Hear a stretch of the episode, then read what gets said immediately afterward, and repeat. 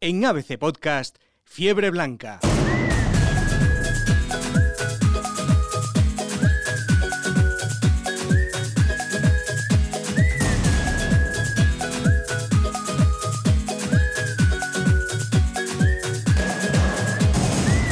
Muy buenas y bienvenidos una vez más al podcast que analiza la actualidad del Real Madrid.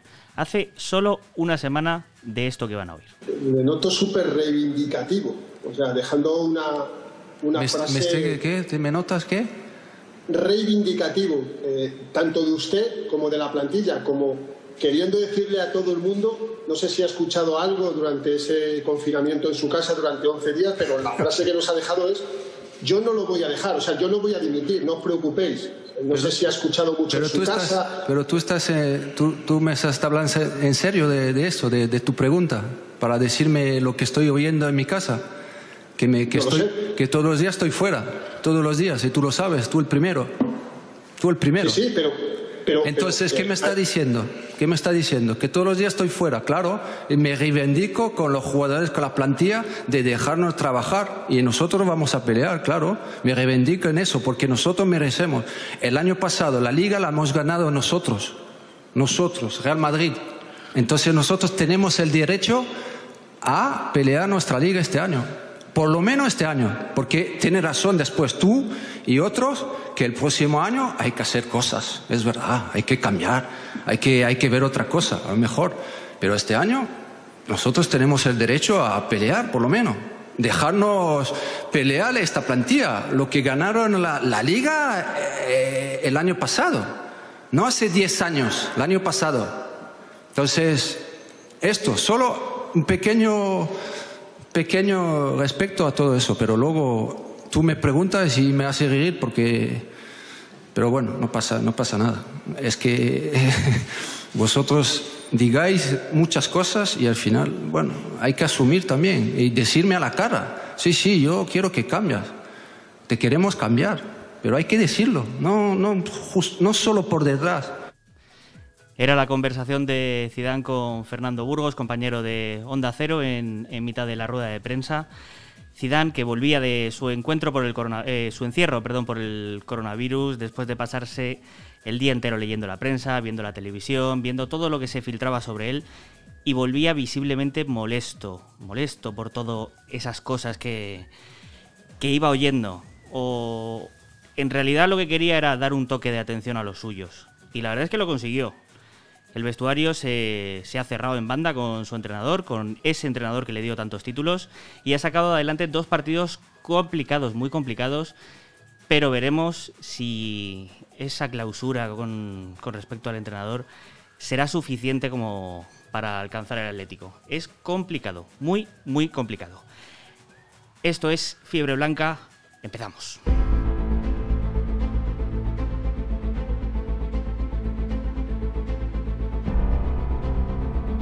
Tomás González Martín, muy buenas. Buenos días.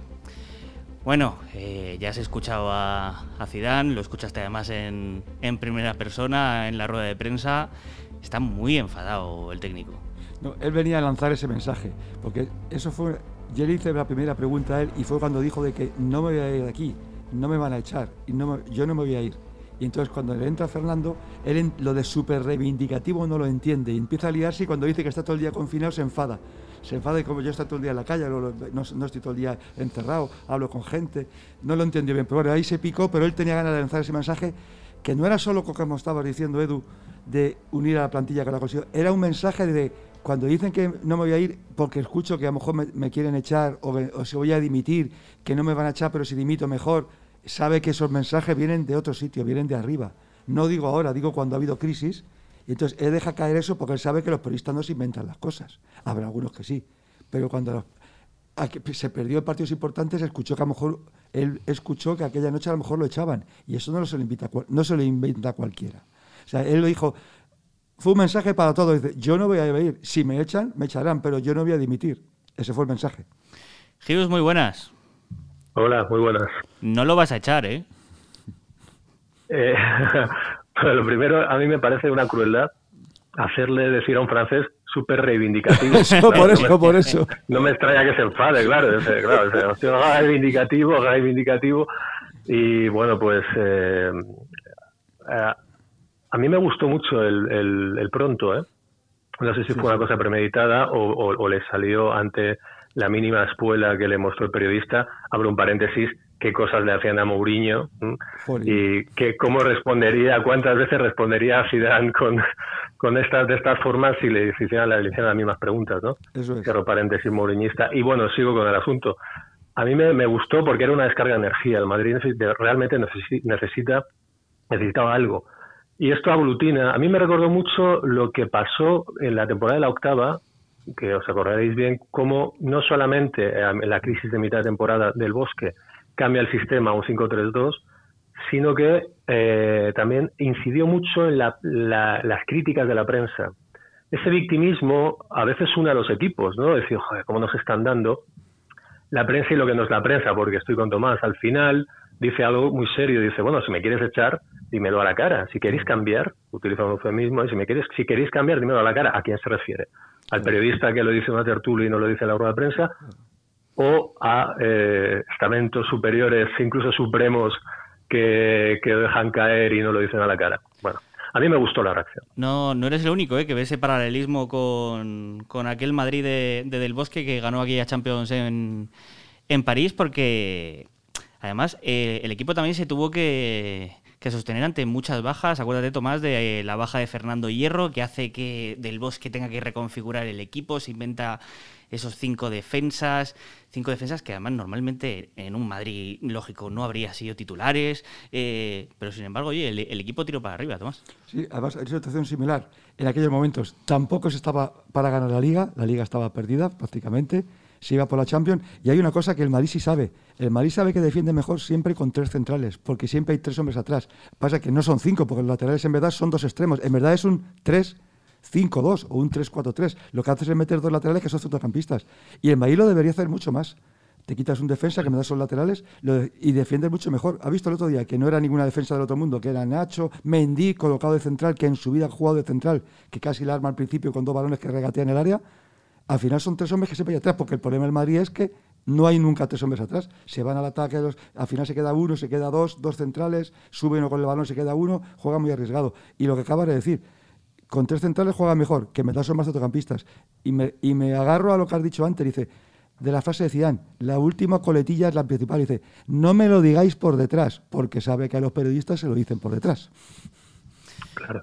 ¿Eh? Eh, lo, del, lo, del, sistema, los tres centrales ha tenido muy mala prensa en España. Sí. Muy mala prensa. Ha habido auténticos eh, doctrinarios contra el 5-3-2, que ahora ya no es un 5-3-2, un 3-4-3 o un 3-5-2, claro, que al Madrid le, ayudó para cubrir a, Marvin, que tenía que jugar en la banda. Dice, bueno, vamos a cubrir la espalda y vamos a meter ahí a tres centrales. Pues eso lo podían hacer muchas veces. De hecho, Zidane lo intentó en alguna temporada anterior y no le salió bien. Recuerdo un partido en Sevilla, me parece. Y alguna pretemporada también. Tocó ahí piezas, pero, pero no, no acaba de funcionar. Ese sistema lo mantiene siempre y funciona siempre, porque así ha ganado el Milan a veces, ha ganado muchos equipos y es un sistema que siempre tiene estos hombres atrás, siempre.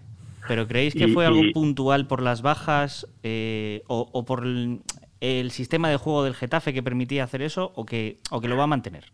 Yo pienso que lo, va a mantener. Sí, sí. No, perdóname, que, un inciso. ¿Y lo ha hecho el Atleti de Simeone? Sí, sí, Lleva, toda la temporada jugando así el Atleti. Así es. No, y te digo que lo va a hacer más. Vamos a ver, en la prueba de fuego es si lo hace en Atalanta, contra el Atalanta en Italia. Pero yo lo haría más veces. Claro que sí, porque además los tienes. Tienes centrales. Te metes a Nacho con Barán y con Ramos. Ahora no está Ramos. Pues bueno, pues metes a, a Barán a Nacho y a un tercero que puede ser militado, que más militado, protegido por otros dos, juega mejor. Sí, que también eso. Y ganas, ganas un futbolista como es Marcelo. Efectivamente, efectivamente. Que de lateral es una, ya diríamos que es una calamidad. Y, y, y, liberado de ciertas cosas. A, ver, si, llevamos rajando de Marcelo todo el año y ahora vamos a depender de Marcelo. El otro día jugó muy bien. No, pero es que ganas un, ganas un, ganas un jugador como el Madrid no tiene. Es decir, que, que, un futbolista que la tiene, que sabe regatear, que sabe pasar, que tiene una clase que quien tiene arriba. Oye, el otro día Paco y Edu, os digo una cosa, la prueba de Mendy a lo mejor se queda ahí como central izquierdo, que no es ninguna tontería, porque muchos centrales izquierdos han sido laterales. No es mala porque Mendy es un portento físico. Hay que decirle que no regatee el área, que no haga tonterías, pero lo hizo bien. Así que, y Marcelo efectivamente tiene una libertad para crear, fue mejor del partido. Marcelo sin mirar la espalda porque tiene a Mendy detrás, es perfecto. Claro. Así es.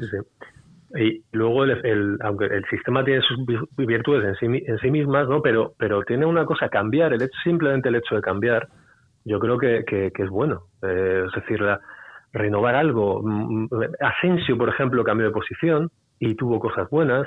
Eh, Casemiro también vimos otra otra otra cualidad de Casemiro más liberado en ataque. Eh, Marcelo, por supuesto, lleva años sin hacer un partido así, un partido eh, con un saldo netamente positivo para, el equipo. Es decir, yo creo que, que es un sistema que el, hecho mismo de poder tener una variante, a Madrid le da, y, potencia la, la, valía de la plantilla, ¿no? Yo creo que lo tenía que haber hecho antes. Marcelo tiene, Tomás, para un mes. Tres semanas, sí, sí, sí. Sí, lo malo que después, después va, empieza lento, sí, jugará poquito a poco. Lo que pasa es que efectivamente si se siente liberado, Marcelo ahí sí que es un apoyo para el centro campo de un jugador que, como dice Paco, no lo tiene el Madrid, porque la creatividad que tiene Marcelo, el talento, dando pases largos, regateando, centrando, no la tiene nadie. Además, se mete incluso para el interior y con la derecha dispara puerta que casi marca un gol el otro día también. Y dice, oye, tiene muchas variantes que el equipo no tiene. No, no, sí, Marcelo siempre ha sido mejor atacante que, defensor, solo que, claro, pues, pasa el tiempo y, no es el mismo no es el mismo jugador, no tiene esa alegría que tenía que tenía jugando al principio, pero si ahora mismo no lo vamos a tener un, mes, un poco se descarta, ¿no? Ese sistema de cinco defensas o, de, o del 3-5-2 sin Marcelo. Sí, porque puede meter a Militao, Nacho y Barán y Mendy de lateral izquierdo. Sí, claro, pero... claro. Nacho es, zurdo, con lo cual le puedes meter de central zurdo y, y Mendy. O sea, Mendy y Nacho ahí pueden actuar. Pero Jesús estará conmigo. Eh, o sea, Mendy no es Marcelo atacando. No, claro. Claro, no, sin Marcelo el sistema pierde, pierde, pierde, su, pierde bastante interés.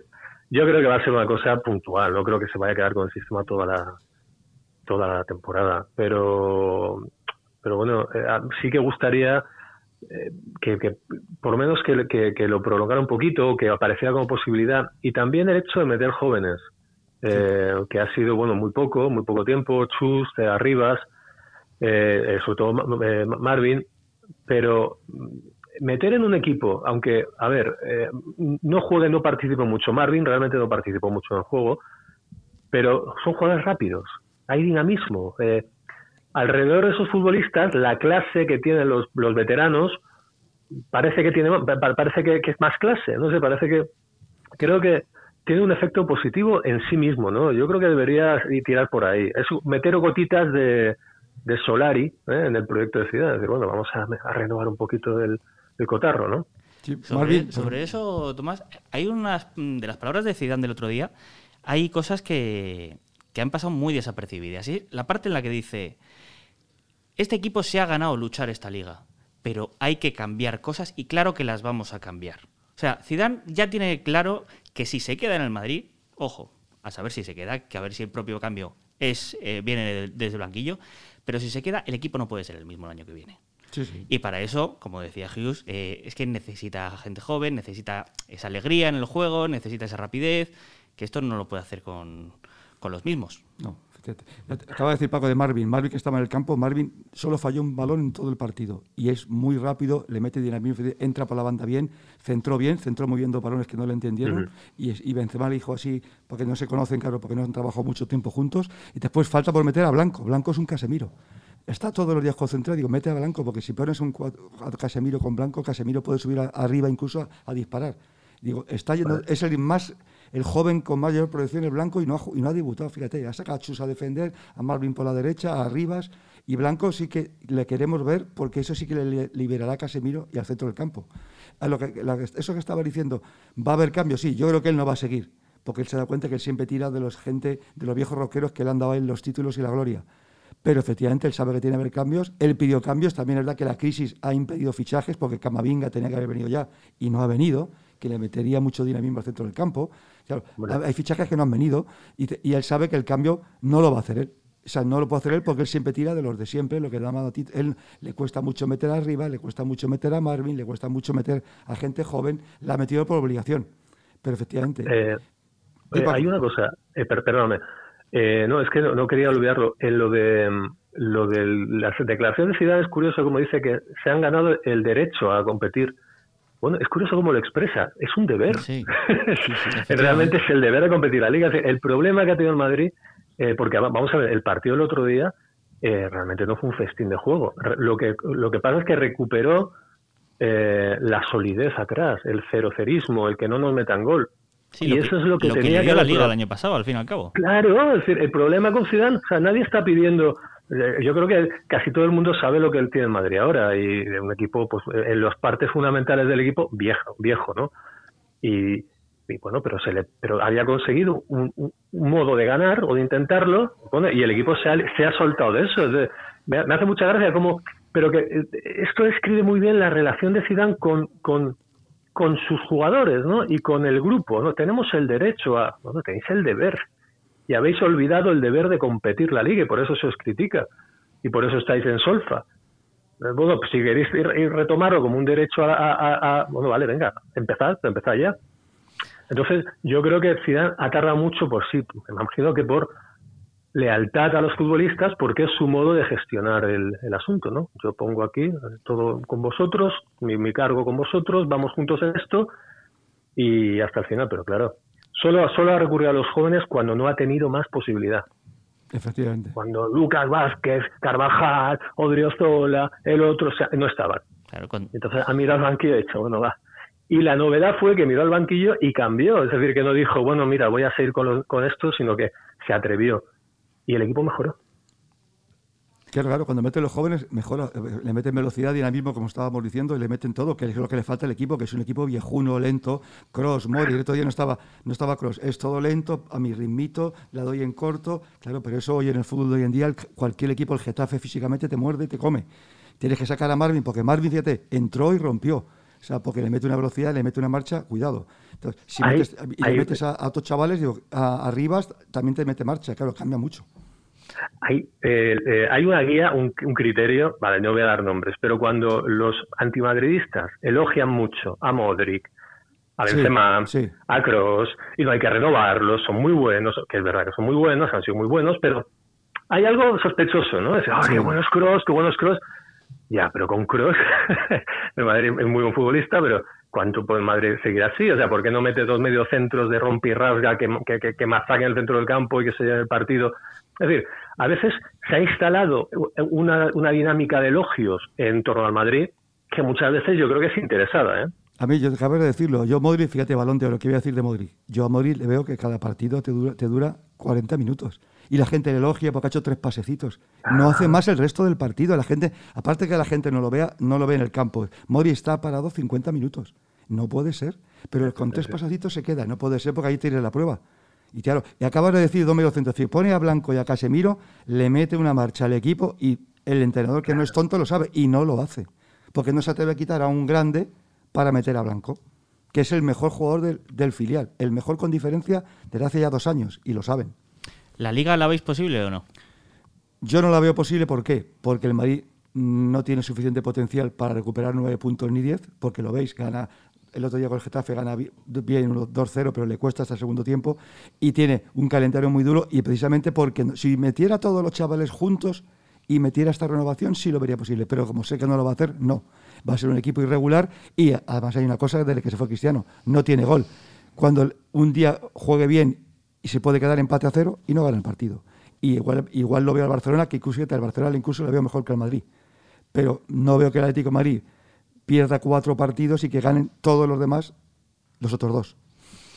Y Gius, el domingo vuelve a tocar el horario de la siesta, ¿eh?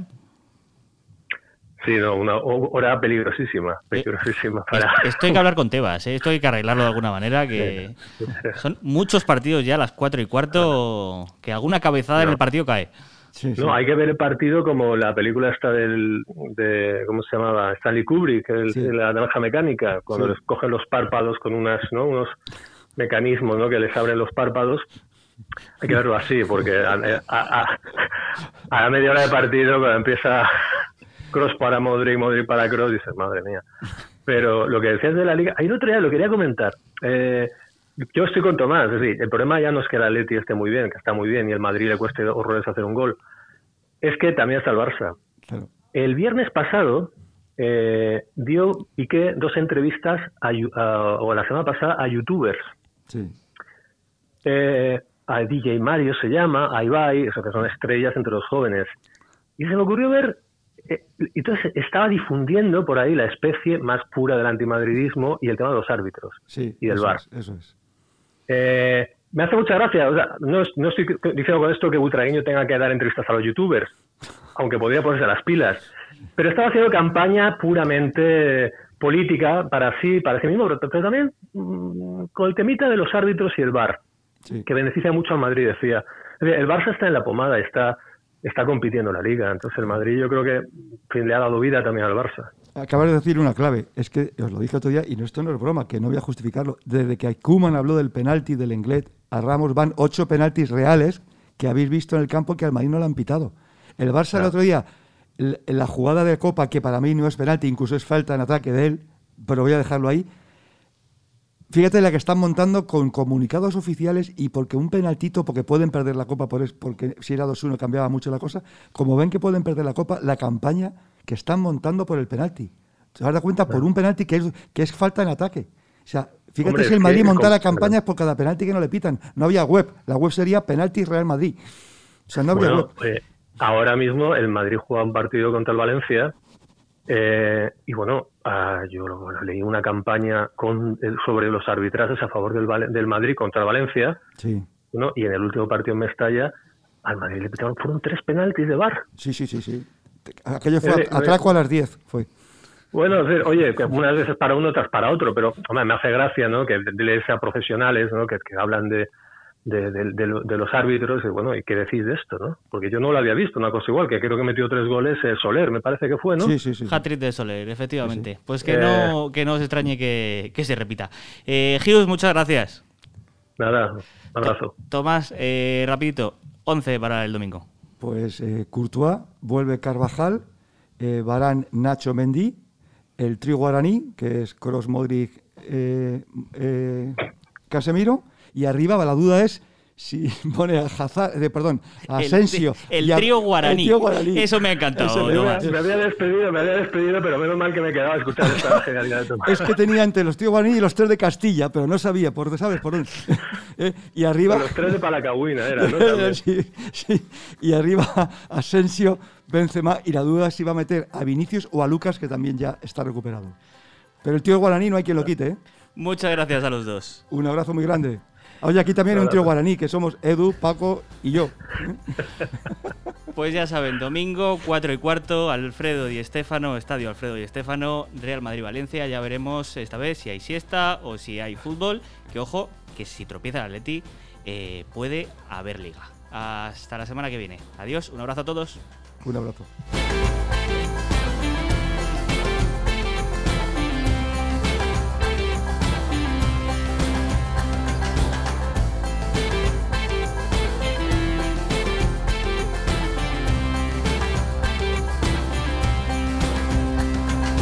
En ABC Podcast, Fiebre Blanca. Puedes escuchar todos los episodios en abc.es, iVox, Wanda, Spotify, Apple Podcast y Google Podcast.